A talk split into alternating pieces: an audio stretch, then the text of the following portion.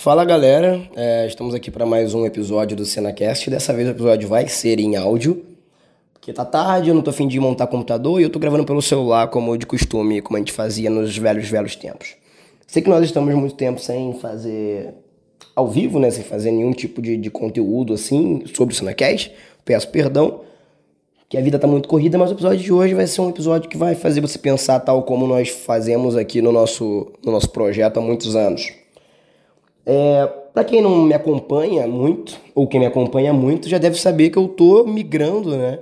Eu tô gastando mais tempo do que eu gastava com uma outra plataforma. Descobri o poder né, do TikTok e eu vou nesse episódio compartilhar com vocês um pouco dos meus questionamentos e do novo mundo que eu consegui descobrir dentro dessa plataforma.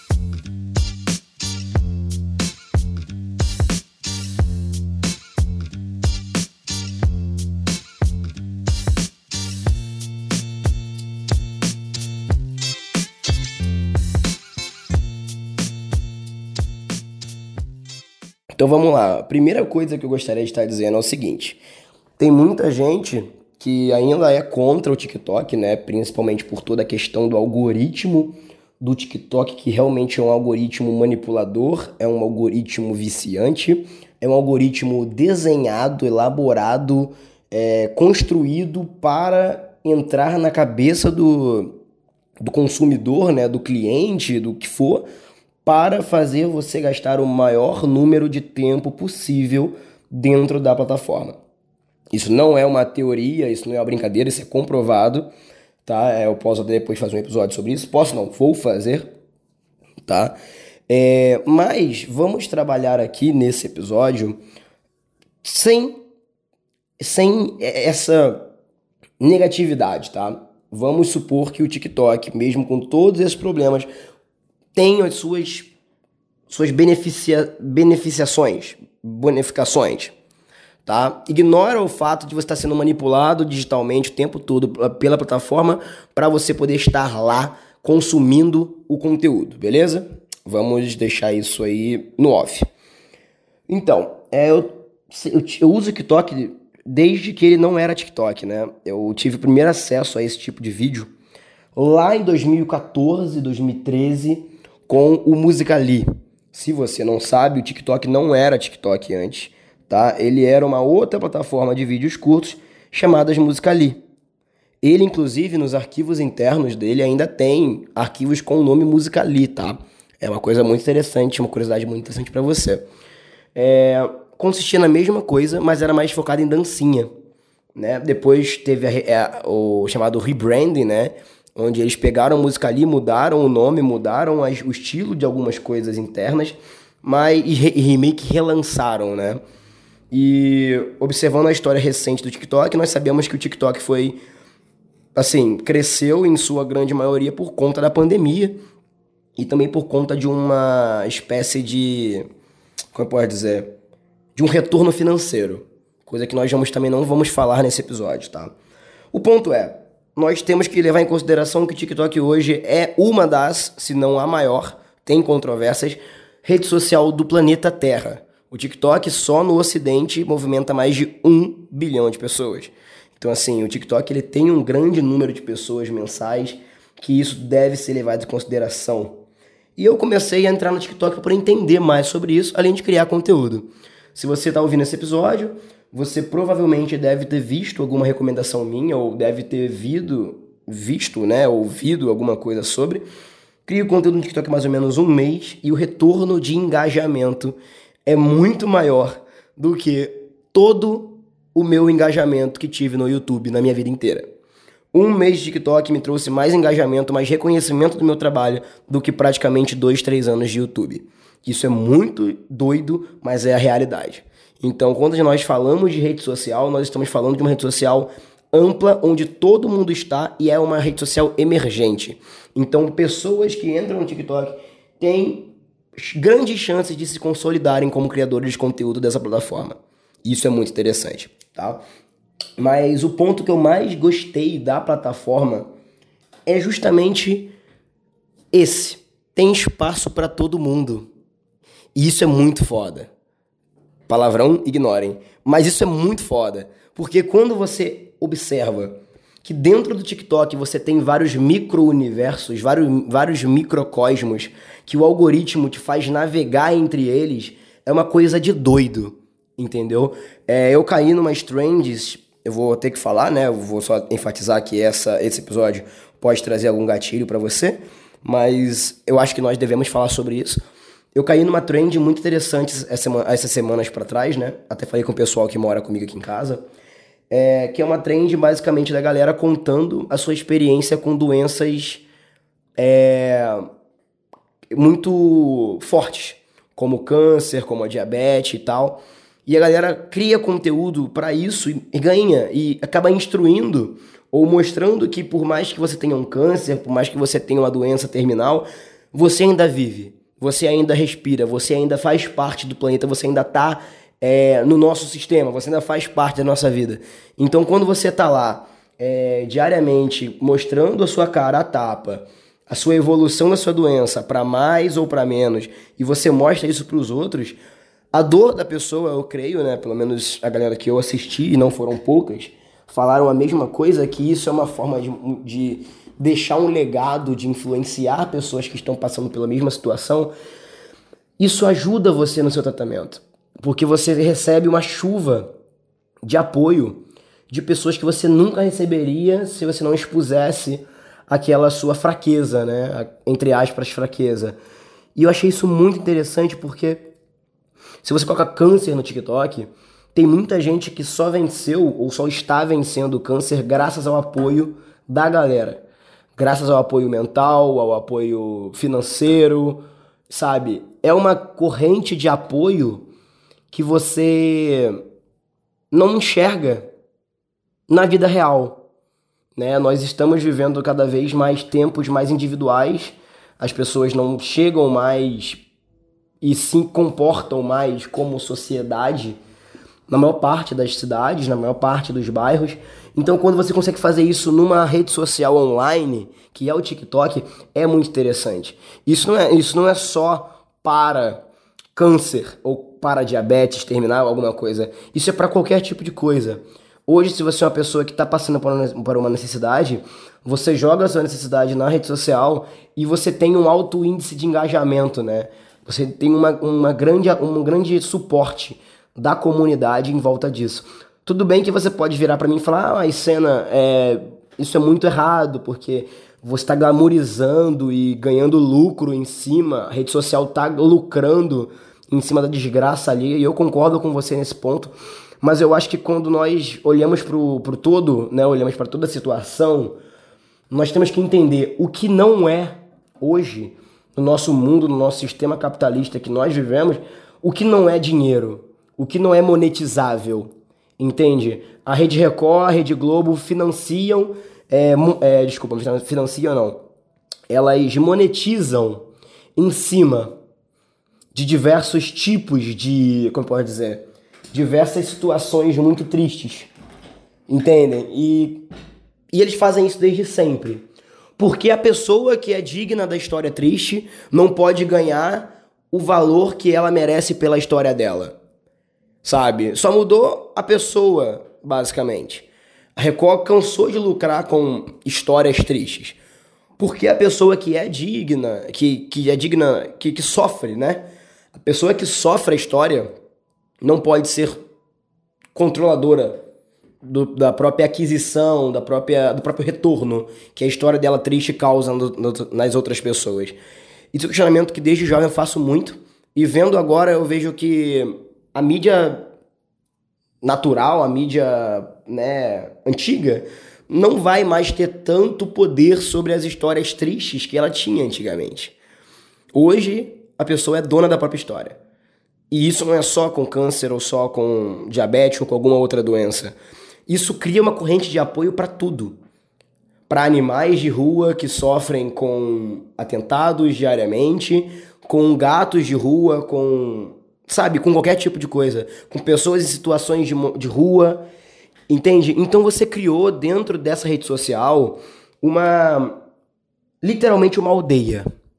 Existe um conceito chamado aldeia global. Eu não vou me desenvolver tanto aqui, porque não é o tema do podcast, mas eu acho que você deveria pesquisar mais sobre isso. E o TikTok é basicamente o exemplo claro do que é uma aldeia global nos tempos de hoje. E a internet, de modo geral, colabora muito para isso, mas a, o TikTok, por você estar tanto tempo no TikTok, você acaba tendo uma ferramenta muito forte nas suas mãos. E o algoritmo ajuda você a viver nisso.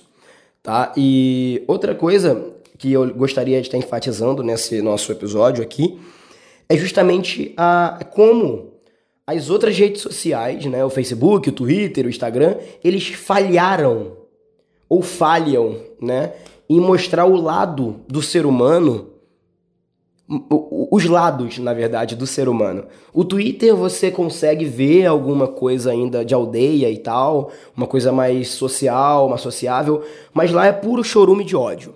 Tá? Os discursos de ódio tomaram a conta do Twitter e você não, você não tem mais aquela empatia tão grande pela pessoa, pelo perfil que está do seu lado, ao, no caso, contracenando com você, porque é tanta enxurrada de, de, de coisa ruim que você acaba tendo o seu parecer de coisa boa defasado ou defeituoso. Não sei se vocês estão conseguindo entender o meu pensamento, mas é, é tanta toxicidade em um só lugar que você acaba se tornando uma pessoa não tão humana quanto você é fora da rede social. Não sei se isso ficou meio óbvio ou meio explícito para você. Mas é isso que eu penso. Eu espero estar errado, mas é isso que eu penso e eu acho que a maioria pensa praticamente a mesma coisa. Outro ponto é que o Facebook, ele no começo, né, lá nos meados de 2010, assim, quando ele começou a se, começou a se popularizar aqui no Brasil, ele conseguiu fazer um pouco do que o TikTok faz hoje, né? Mas ele falhou.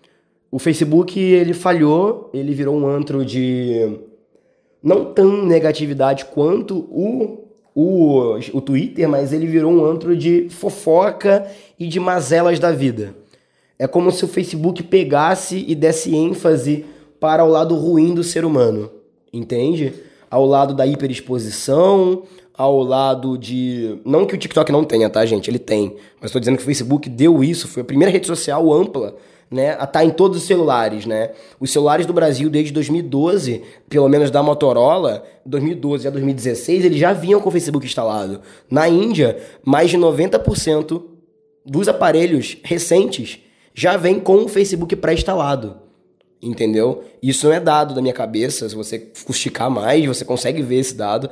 É muito grande o número de pessoas que tem na Índia utilizando o Facebook e é muito intrigante como esses países eles têm nos aparelhos vendidos dentro do seu, do seu país, né, dentro do seu território, já vindo com o Facebook pré-instalado.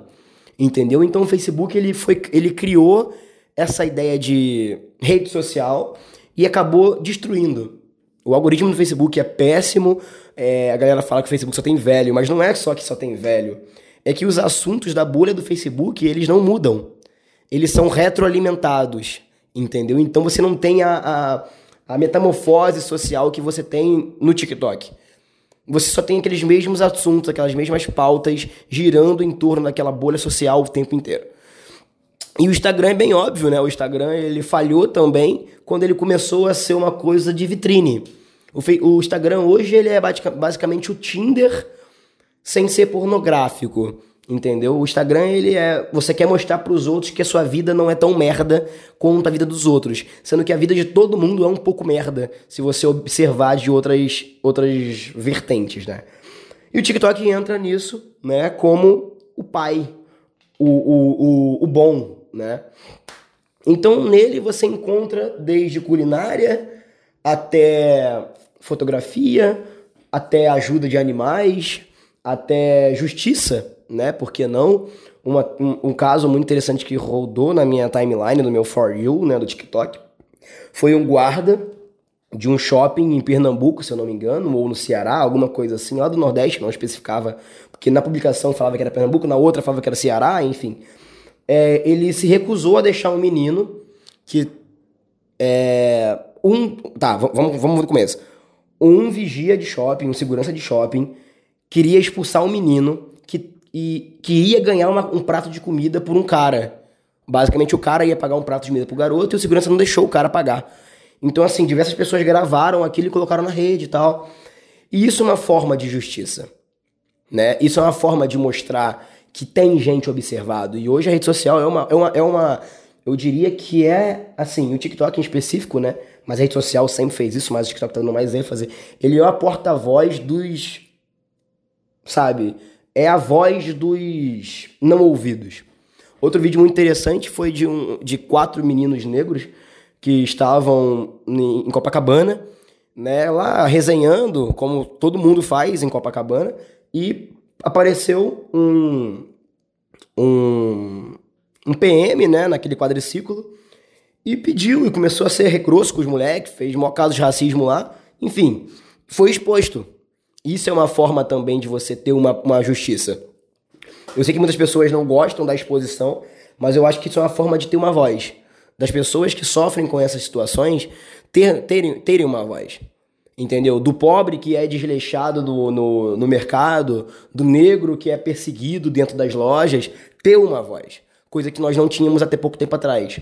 Coisas que o algoritmo do Twitter, não do Twitter nem tanto, mas o algoritmo do Facebook jogam para fora.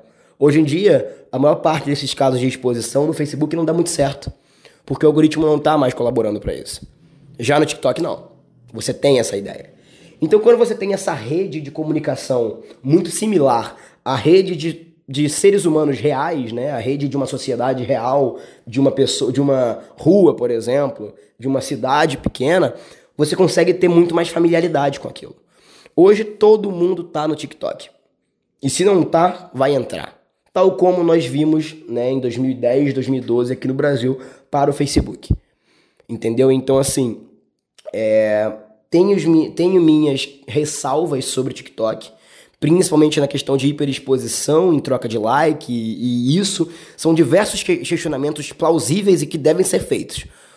Mas eu venho aqui, assim, pelo menos na minha visão, tá? Se você discorda, pode entrar em contato comigo, que a gente vai ter uma conversa muito boa sobre isso eles conseguiram fazer o que o Facebook tentou e não conseguiu, que é transformar a vida real em a vida virtual, basicamente.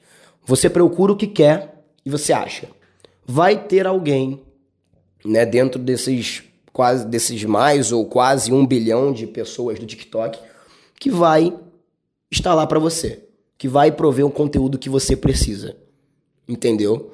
É, de dica de cozinha a dica de casa, é, de mães. Uma, eu achei muito interessante a comunidade de mães que perderam filhos com hidrocefalia, por exemplo, com microcefalia, ou com algumas outros tipos de doença, entende? Ou nenéns que nascem sem cérebro e tem aquela rede de apoio das mães. Cara, eu achei isso incrível. Porque às vezes, na sua cidade ou no seu bairro, não tem alguém que passou pela mesma dor que você. E quando você abre a rede social, você procura, vai ter é tanta gente conectada que em algum momento alguém vai entender a sua dor. Entendeu? É, outro caso muito legal, muito interessante, é sobre o autismo, sobre o TDAH. É, tudo bem que tem uma, uma polêmica em volta disso que eu vou tratar nos próximos episódios, mas é interessante saber que você, eu como autista, por exemplo, tem pessoas que são como eu. Entende? Isso é muito da hora. Você entrar na rede social e ver que tem pessoas exatamente como você sabe? Isso eu não via em outras redes. E eu tô vendo no TikTok. Então, assim, esse episódio é mais para poder levar. Se você tem dúvidas ou você questiona muito ainda sobre o que é o TikTok, se vale realmente a pena, cara, testa. Ah, será? Mas eu tô com medo de me viciar nessa droga. Tudo bem, então faz o seguinte: coloca um tempo. Todos, todos os celulares hoje, eu acho que depois do Android 8, 9, ganharam uma coisa chamada controle de qualidade de, de saúde digital ou algo do tipo, pega isso e coloca no seu TikTok, por exemplo, uma hora, 30 minutos. Sabe, limita essa sua experiência. Você tem esse poder, entendeu? Mas não deixe de vivê-la, na minha opinião. Eu acho que forma pessoas com uma abrangência, com uma. Fala difícil, é chato, né? Mas eu não tenho outra palavra para dizer. Com uma capacidade de entender o outro muito, muito grande. Entende? E isso que eu tenho visto nesses últimos meses, estando por lá. Produzindo conteúdo tem mais ou menos um mês e pouquinho, mas estando lá, eu tô, assim, consumindo, né? Dois meses, eu acho. Geralmente o meu tempo de tela dura em torno de 40 a 1 hora e 10. Tá? Essa é a minha, minha média, assim. Nunca passei disso. Pre espero não passar. Né? É um pouco difícil, já que eu sou criador de conteúdo, então eu tenho que estar sempre acompanhando, mas é sempre bom ter esse, esse perfil. Mas a notícia, assim, a, a, o pedido que eu dou é se você tem curiosidade de experimentar ou conhecer coisas novas, mano, vai no TikTok, dá uma chance. Entendeu? Eles estão, assim, a galera que tá lá, tá lá por um motivo. Entenda o motivo da galera antes de sair julgando, tá ligado? Como eu julgava. O TikTok não é só dancinha. Entende? Não é só trendzinho viral de música estourada. Não é. É uma coisa muito maior. E isso vale a pena de ser explorado. E é isso, galera. O episódio de hoje vai ser esse. É, eu vou trazer mais episódios sobre questão de segurança digital e tal, sobre essa, esse tipo de assunto. É, agradeço a todo mundo que continua ouvindo o Cenacast, agradeço a todo mundo que está aqui comigo hoje, ouvindo esse episódio nas plataformas digitais ou no meu canal do YouTube. É, gostaria de, inclusive, de pedir desculpa pela falta de vídeos, pretendo trazer mais vídeos e mais áudios também. E espero que vocês entendam, tá? É, eu, infelizmente, tive que deletar ou parar de produzir conteúdo no meu canal do Cenacast no YouTube, que é o youtube.com.br Cenacast. Eu parei de produzir por lá porque o YouTube criou uma plataforma especial para podcast no YouTube. Então agora o novo endereço no YouTube para ver o podcast do Cenacast é o meu canal pessoal de vlog. Então se você acessar youtube.com/barra eu sou o Cena, que lá vai estar todos os episódios em ordem cronológica para você poder ouvir.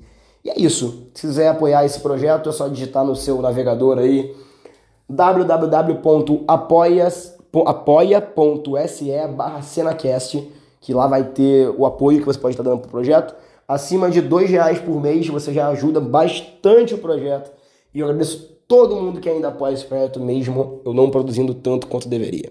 E é isso. É, espero que você tenha gostado desse episódio. E até o próximo. Estamos juntos. E é isso. Um beijo e tchau.